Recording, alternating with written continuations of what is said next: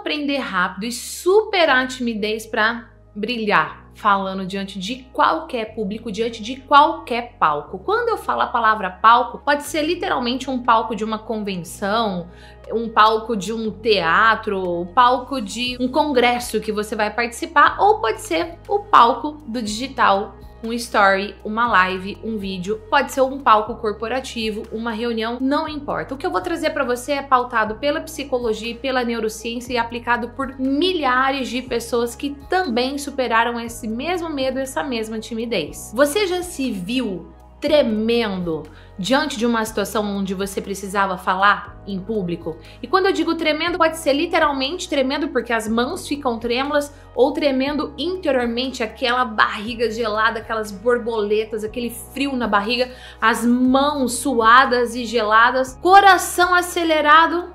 Já passou por isso? Eu mesma já passei por isso muitas vezes da minha vida. Quando eu era adolescente, eu participava de um grupo de jovens e eu via aqueles jovens lá na frente pregando, cantando, e eu sentia uma vontade gigantesca de também fazer aquilo, de também ser canal de transformação na vida das pessoas. Mas eu dizia para mim mesma, eu não sou boa o suficiente para fazer isso. Se liga, Gislene Esquerdo, fica aí no seu lugar. E essas frases que eu dizia para mim mesma me impedia de viver aquilo que eu sentia dentro do meu coração. E eu vou trazer aqui para você exemplos práticos de como você pode se destravar, vencer a timidez e aprender a dar esse primeiro passo para levar a sua mensagem. E quando eu conto esse trecho da minha história, aqui já tem uma resposta, que é você prestar atenção no padrão de pensamentos que se repetem na sua mente. Eu sempre falo para os meus alunos do treinamento efeitual que um pensamento gera um sentimento.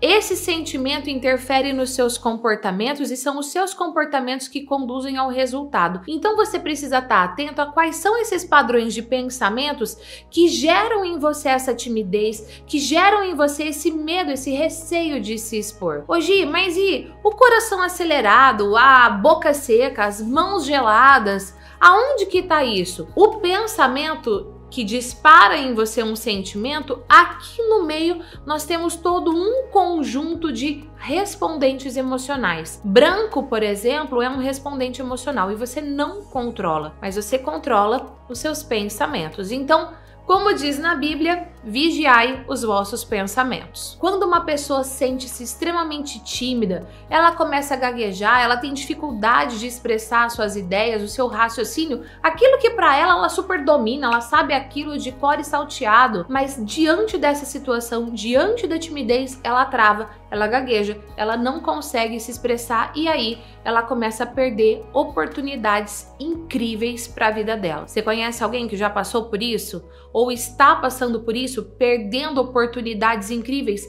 por não conseguir se expressar, por ter dificuldade de se expressar, eu passei para você a primeira orientação para você controlar os seus pensamentos que vão te ajudar nisso. Agora eu vou te ensinar uma segunda técnica para você dominar as suas emoções e ter um impacto super positivo na sua audiência, que é a sua linguagem corporal. Se você entra para falar diante de um público e você começa a retorcer as suas mãos, só vai intensificar a ansiedade. Se você entra para falar diante de um público e você fica com as mãos no bolso, as mãos para trás ou com os braços cruzados, isso vai impactar ainda mais gerando ansiedade, nervosismo, tensão. Se você entra para falar em público e você desembarca a falar muito rápido, não porque o seu cérebro organiza as informações muito rápido, mas porque você quer se livrar daquela situação, isso só vai intensificar a sua ansiedade, o seu nervosismo. Se quando você entra para falar diante de um público, você está com o seu tronco curvado e você está com o seu corpo apoiado numa perna só, isso passa amadorismo na sua imagem, gera mais nervosismo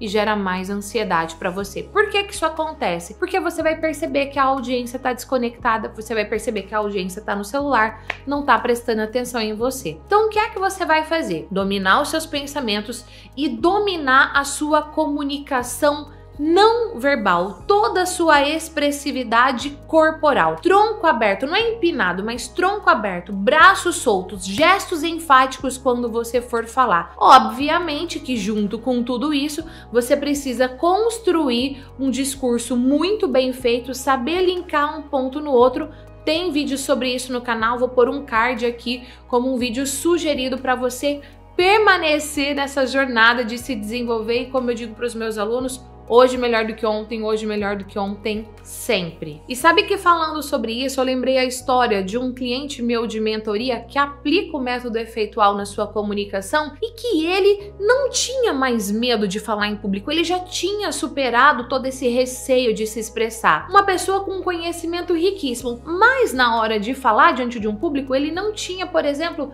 a melhor performance corporal. Ele andava enquanto ele falava, por exemplo, num evento presencial e ele andava falando olhando para baixo e não olhando para a audiência. Não conseguia gerar conexão através da sua postura e do seu olhar. Quando fazia uma live ou dava uma aula online, mesmo que gravada, ele tendia a olhar para baixo e não a olhar nos olhos da câmera. O que, que nós fizemos dentro desse processo de mentoria? Aplicando o método efeitual, trabalhamos todo o padrão de pensamento dele, toda a postura, a comunicação não verbal dele, ou seja, aquilo que vai além das palavras, e ajustamos ainda mais a sua narrativa. Sabe o que aconteceu? A audiência fica babando, prestando atenção nele do início ao fim. Isso em lives, vídeos, palestras, treinamentos gravados e também em entrevistas e em podcasts. Vou pôr aqui para você um trecho de uma palestra para você perceber. Não é muito comum eu me comunicar em vídeo, prefiro fazer em texto. E aí, vamos bater um papo, meu filho? Vamos falar sobre qualquer coisa. Pra quem não sabe, eu tô me acostumando ainda com a ferramenta. É. É. Que barulho de agora. Talvez exista alguém que esteja vendo esse vídeo agora e que precisaria ouvir isso que eu vou falar agora. Se não fosse essa mulher, eu não tava falando aqui. Em três meses ela me transformou. Se você não defender a sua confiança você vai acordar um dia e falar assim, quer saber, f***, eu desisto. Todas as pessoas covardes tentarão desincentivar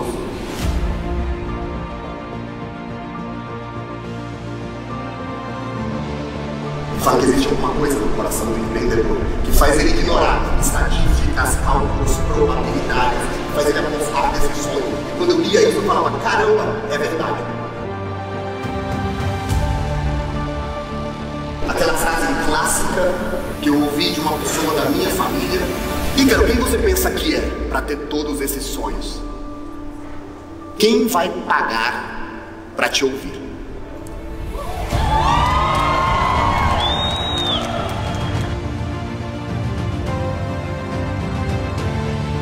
Mensagem que eu queria trazer para vocês é que o que mais vale a pena se nós fizermos o resultado de todo o nosso trabalho, motivos para viver uma vida digna, o melhor casamento possível, tratar da melhor maneira nossos filhos, sermos os pais que nós talvez não tivemos, quebrar os filhos.